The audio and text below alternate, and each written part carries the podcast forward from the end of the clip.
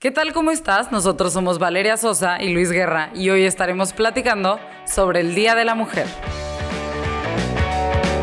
Bienvenidos a Entre ellos y ellas. Hemos creado este podcast con el propósito de hacerte pasar un buen rato compartiendo nuestras experiencias y, por qué no, quizás aprendas algo. 8 de marzo, Día Internacional de la Mujer. ¿Por qué se celebra? 9 de marzo, de dónde nace y por qué sucede este movimiento en México y sobre todo datos interesantes sobre este día. Muchas cosas que no conocemos, que no conocíamos, que bueno, tú te pusiste a investigar más a detalle y hemos estado documentándonos para poder hablar eh, pues de la manera más objetiva posible sobre este tema que es sin duda un movimiento que está revolucionando la forma de pensar de muchos y que esperemos que cambie la, forma en cómo se tratan los derechos humanos de la mujer. Es importante y queremos comentarlo con ustedes.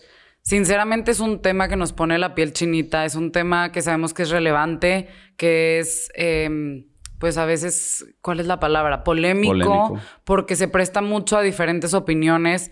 Entonces queremos platicar con ustedes, pero queremos poner sobre la mesa eh, el que ustedes conozcan por qué nacen estos días, por qué es importante.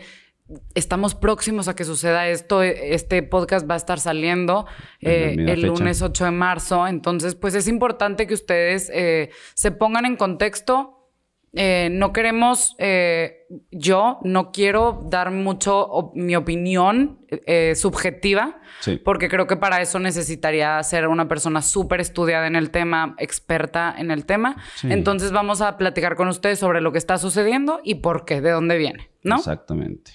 Unos datos, unos datos históricos que nos pueden poner en contexto para las personas que pues no conocíamos esto, que de repente decimos ¿por qué se celebra esto?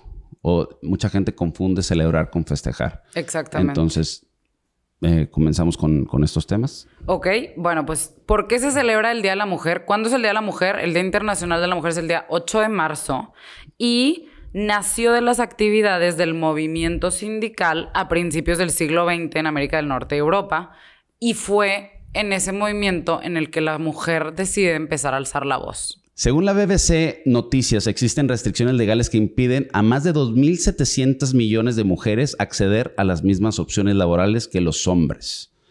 Menos del 25% de, esas mujeres en el 2019 y una de cada tres mujeres sigue sufriendo de violencia de género. El año pasado casi mil mujeres fueron asesinadas en el país por razones de género, un 137% más respecto al 2015. Son, cifras realmente que, impactan. Y creo que se puede percibir, no sé, ustedes que nos están escuchando y, viendo eh, lo delicado que es este tema, creo que los dos estamos como un poco... Es un tema que te pone la piel chinita, son datos muy fuertes y que al momento de estudiarlos y de investigarlos comprendes cada vez más el porqué de este movimiento. Sí, totalmente. Eh, vamos a hablar del 9 de marzo. Ya sabemos que el 8 de marzo es el Día Internacional de la Mujer, pero ¿qué pasa el 9 de marzo 2020? Y ahora por suceder 2021. Si quieres, eh, danos esa nota. El objetivo del movimiento Un Día Sin Nosotras es simular una desaparición como protesta ante los 10 asesinatos registrados diariamente en enero del 2019 según el secretario ejecutivo del Sistema Nacional. O sea, es un dato respaldado de que son 10 mujeres asesinadas al día. Y también leímos un dato eh, que cada 18 segundos una mujer es violada en México. Dato impactante. Sí, fuerte. Y muy, muy fuerte. El motivo de la protesta en México el año pasado fueron las crecientes estadísticas en feminicidios y violencia de género. Sí, total. Y nos vamos a preguntar qué es y cómo surgió el paro de, este 9 de marzo del año pasado. Eh, fue convocado por la colectiva feminista Brujas del Mar, que buscaba ser eh, visible el papel de las mujeres en la sociedad, así como manifestarse ante la ola de feminicidios y desapariciones de estas, que siempre eh, como que de repente se desvirtuó esa información entre los medios, porque como sabemos, pues eh, al fin los medios de comunicación tienen una línea, no son 100% objetivos eh, ni imparciales. Entonces, pues ponen la información que quieren poner. Es muy difícil eh, tocar el tema, digo yo más siendo hombre, porque también fueron, digo, en, este, en estas cuestiones, pues se implicaba como que el hombre no debería de, de emitir la voz la opinión. La opinión sobre este tema. Entonces, yo voy a respetar esa, esa línea, solamente voy a mencionar los hechos que, que, sucedieron el año pasado. ¿Dónde estabas tú el año pasado? Yo estaba en México y realmente, digo, sabía que iba a ser el movimiento, pero yo iba a México por otro motivo. Eh, estaba fuera de la Ciudad de México, casualmente, cuando sucedió y eh, me encontraba en el desierto de los leones. Y cuando regresamos a, la ciudad, ya en la noche, pues había, era muy difícil como entrar y empezamos a ver pues muchos espacios eh, que estaban pues rayados con, las pintas de, del movimiento. Eh, había mucho hacia el tema gubernamental, ¿no? Entonces, claro que fue impactante porque acababa de suceder. Todo estaba... A mí no me había tocado ver una situación de esa naturaleza. Para mí fue eh, un, shock. Entiendo que hay, una, revolución en muchas ocasiones requieres algo fuerte para que suceda, porque si no hay una un, como un golpe de estado, una guerra civil o algo por el estilo, no sé, no hay cambios. Los grandes cambios que hemos visto a lo largo de la humanidad, de la historia, son porque alguien tuvo la iniciativa de, lanzarse y, ponerse exactamente súper firme y continuar. Hoy hay afortunadamente muchas mujeres que están haciendo una labor increíble en esa materia, que ya veíamos a varias mujeres que han tenido, eh, han aprovechado los medios donde están como... Yalitza Aparicio. Exactamente. Que, aprovechó la voz y, el spotlight que le dio el, el salir en Roma, en esta película, en la que ella decidió... Porque al final de cuentas, ella pudo haber tenido el spotlight y decir, me voy a volver famosa, that's it, ya sabes, o sea, no, no aproveche esa voz. Sí, totalmente. Eh, es embajadora de, de la UNESCO, eh, da voz a las mujeres indígenas. Y lo hace desde desde su trinchera, pero como tuvo ese, ese punto tan, tan fuerte, pues es una película que tuvo 10 nominaciones al Oscar, eh, fue muy importante. Entonces, y para los mexicanos era una figura diferente. la primera mujer indígena que salió en la portada de Vogue México. Exactamente, una figura muy, muy icónica para, para México y para un movimiento eh, feminista, que eso es súper importante destacar sobre eh, la combinación que la gente de repente eh, confunde el término feminista con otros términos que se han dado de manera despectiva Exactamente. En, en, esta área. Entonces, es muy padre que mujeres que tomen y que alcen la voz y ayuden a otras mujeres porque otras no tienen la oportunidad porque están bajo pues, la violencia. O sea, no, no, no hay... La circunstancia es muy complicada para esas Su contexto Las, las limita. Exactamente.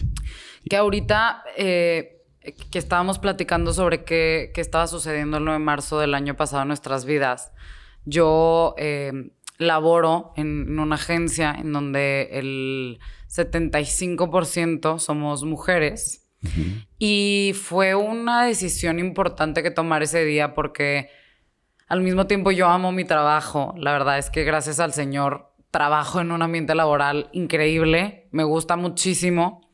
Y pues te quieres sumar al movimiento, pero al mismo tiempo dices, híjole, o sea, quiero trabajar, pero quiero, quiero apoyar al movimiento. Entonces, al final de cuentas, nos unimos todas las mujeres, lo platicamos, eh, hubo mucho apoyo también de parte de, mis jefes.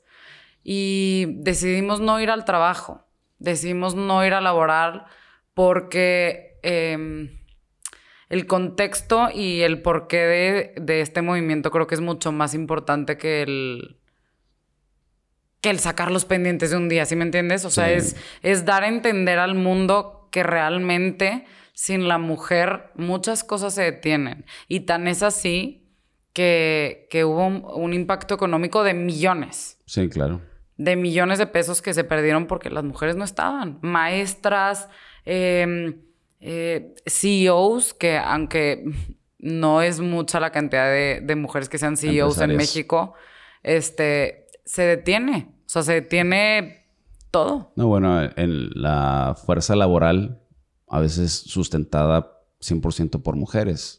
en la maquila, por ejemplo, que eh, Juárez es el ejemplo típico de, de México sobre eso. Entonces, sí, claro, en algunos casos no dejaron los mismos jefes cumplir esta, este derecho de, pues de levantarse y, hacer pues nada más el acto de no voy a elaborar como ejemplo de que necesitamos ser, bueno, que necesitan ser escuchadas. Eh, y entonces muchas personas tienen su opinión de que sí debe ser, no debe ser.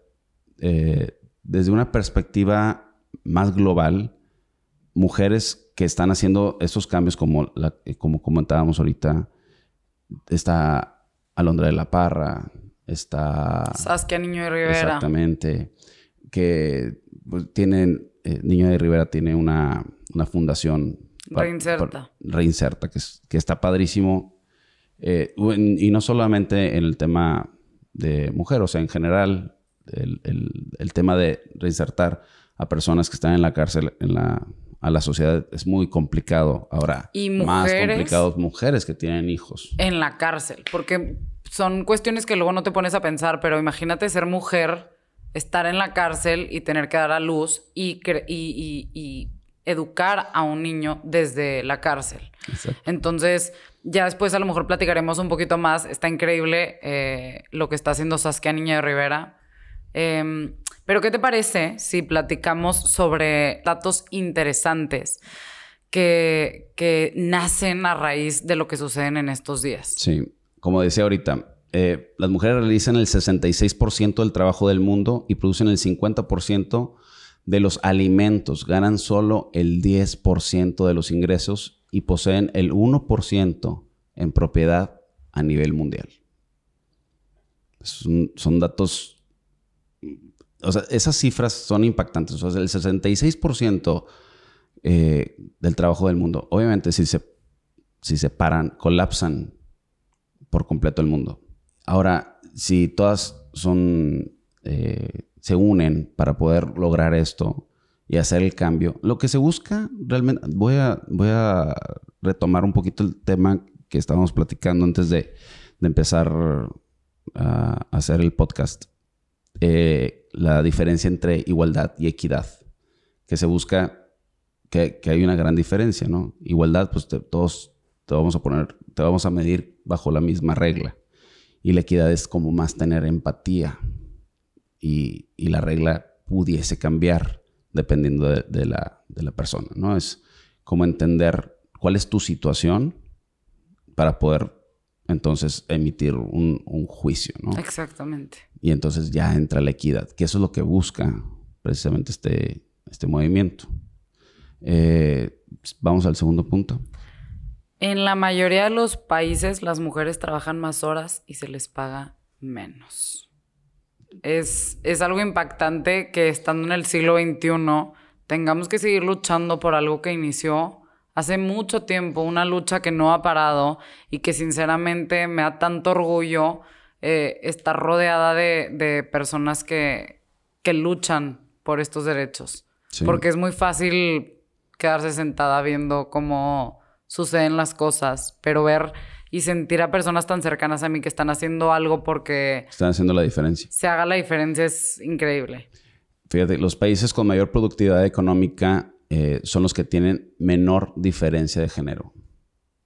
Qué fuerte. Y, ahí, es que ahí está. Eso es lo que justamente lo que se está buscando. El 75% de las personas que viven en extrema pobreza son mujeres y niñas. Eh, según care.org, las mujeres producen la mitad de los alimentos del mundo, pero solo poseen 1% de las tierras agrícolas. Es que es impactante conocer estos datos, o sea, y, por eso los ponemos sobre la mesa, porque vamos por el mundo creyendo que sabemos lo que está sucediendo y sabes, oye, que fueron a rayar el ángel de la independencia. Sí. A ver, pero conoce un poco el contexto, entiende un poco los datos duros y, y vívelos. Digo, porque aparte, yo sé que tú dices eh, que la, que la opinión es de las mujeres porque al final de cuentas somos las que lo estamos viviendo pero también como hombre creo que si entiendes realmente la situación y logras comprender lo que está sucediendo. tienes empatía. Puedes llegar a tener ese nivel de empatía, definitivamente. Sí, totalmente. 5 millones de personas son víctimas de la trata de seres humanos. El 98% de ellas son mujeres y niñas. Son... Eh, eh, mira, obviamente, pues yo tengo una mamá eh, tengo hijas, tengo novia. Son, son datos, o sea, si no cambia eso, todas esas mujeres corren, siguen corriendo peligro de, de, que suceda algo. Entonces, sí hay que entender, hay que tener empatía, hay que buscar que apoyar esos movimientos, que se les dé espacio, que se les dé foro a todas esas mujeres que sí tienen eh, el, valor de enfrentar a la sociedad entera. Porque son criticadas, porque son eh, todo el tiempo, eh, pueden ser violentadas. O sea, se ponen bajo, bajo la lupa el hecho de, una mujer estar protestando y diciendo, pues claro, obviamente van a, llamar la atención y pues corren más peligro. Pero si no hace, si alguien no toma esa iniciativa, si no hay varias voces, si no se unen todas las mujeres, esto nunca va a cambiar. Hubo hace unos meses un movimiento de que decía, ve y busca tu nombre con apellido en Google, siendo mujer, y ve las noticias que, que va a salir. Ustedes me conocen, me llamo Valeria Sosa, investigo yo, Valeria Sosa, y los invito a que lo busquen hay una mujer que se llama igual que yo que fue víctima de un feminicidio. Son datos que, que los invito de verdad a, ahondar en el tema, a investigar y cuando lo empiezas a investigar cada vez más vas entendiendo el por qué.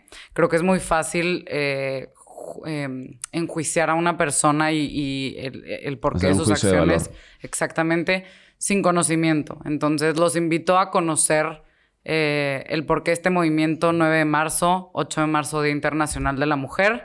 Yo creo que, digo, ya dijimos bastante información, se los dejamos eh, en la mesa para que reflexionen, para que tengan esa, ese panorama.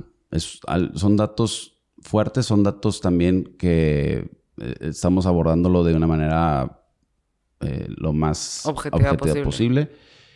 Y como hombre invito a, los hombres a que entiendan el movimiento y a las, pues, las mujeres. Venimos de una mujer, siempre vamos a tener una relación con alguna mujer y hay que respetar eh, sus espacios, sus tiempos, porque venimos obviamente de un país eh, machista y en la casa te educan de una manera machista y así una y otra vez. Y es muy difícil cambiar ese pensamiento, pero necesitamos que existan estos foros para que exista equidad de género. Y bueno, pues yo también invito a todas las mujeres. Yo la verdad es que en lo personal me falta muchísimo eh, estar más em, investigada en el tema. Pero te digo, cuando empiezas a, entender los datos y el por qué las situaciones y por qué cada quien está actuando como está actuando, eh, te cambia total y completamente la perspectiva. Les vamos a dejar como que en nuestras redes sociales la manera en la que pueden sumarse al movimiento siendo hombres o mujeres este 8 y 9 de marzo. Y muchas, muchas gracias por escucharnos.